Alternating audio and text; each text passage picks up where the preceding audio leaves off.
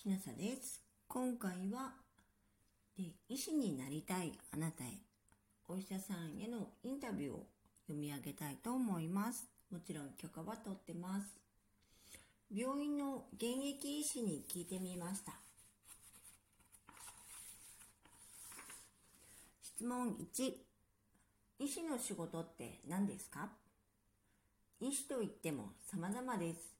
病院やクリニックなどで患者さんの治療をする医師である臨床医師、医療などの発展に役立つ研究などをする医師である基礎研究医、企業で働いている人などの健康管理などを行う医師である産業医、厚生労働省で働く医師である医療機関などがいます。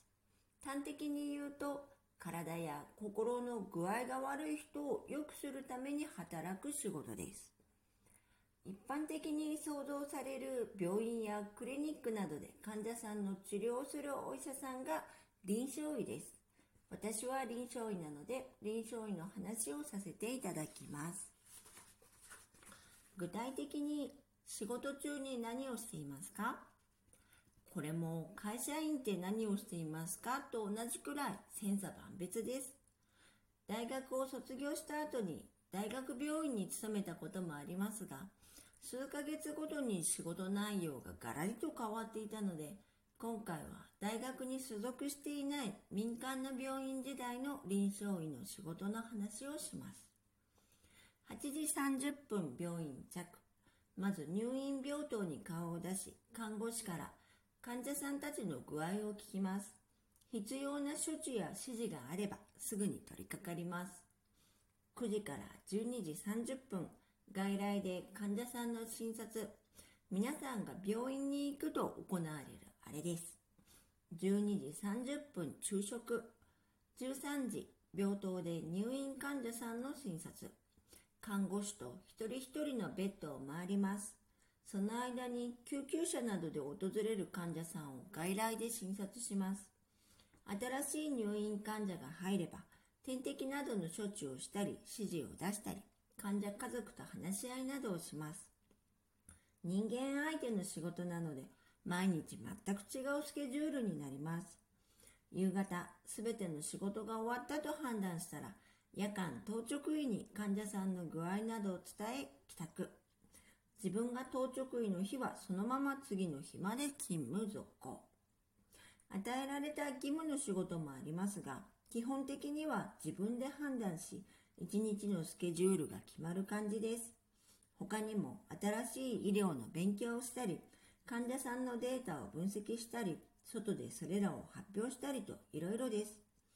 手術があるかの医師はこれに手術が加わり、私とはだいぶ違うと思います。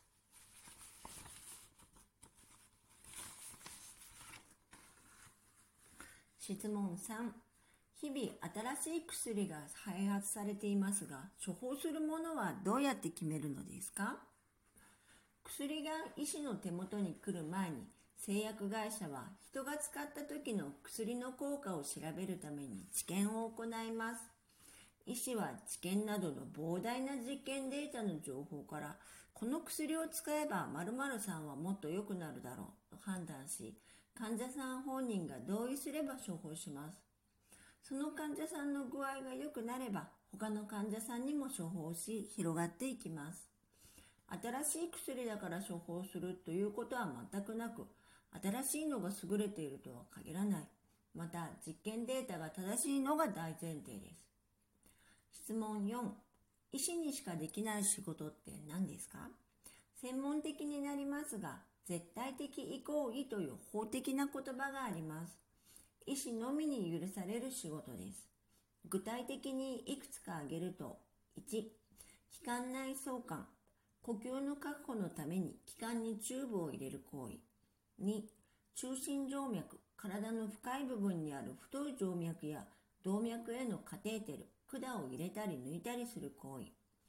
3、手術行為、助手作業も、手術の説明。4、輸血の説明。5、触診、体に直接触れて診察すること。6、処方する薬を決めて指示を出すこと。などです。救急救命士や看護師でもできることは今後増えていくと思います。5、仕事中に起こった嬉しかったことを教えてください。やはり患者さんが助かることです。入院してから何週間も意識がなかった患者さんが元気になって、その頃に私は移動、数年後に突然感謝を伝えられた時は感慨深かったです。質問6、コロナ禍で一番気をつけていることは何ですか？これは皆さんと同じ、マスク、手洗い、うがいです。子供たちにも早くワクチンが行き渡るように祈っています。質問7、目標とする意思像はありますか？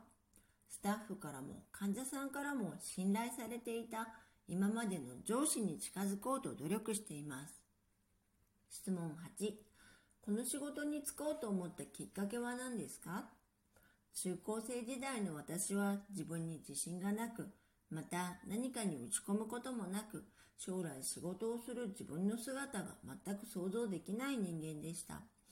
高校物理と科学で挫折し、高3から文系を選択しようかなと思った時、突然、普通の大学に行くとまたダラダラしそうだから逃げ道のない仕事に直結した学部を目指そうと決意。様々な職業の中から選んだのが医師でした。これは父親が医師だったのが大きいと思います。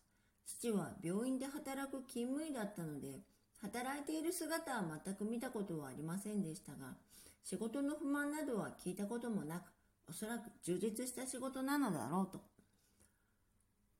陳腐な理由で申し訳ないのですが、当時は携帯電話もインターネットもない時代で、情報は身内からのみだったので、大学生活は非常に楽しく、医師になってからも一度も辞めたいと思ったことがないので、結果的には向いていたのだと思います。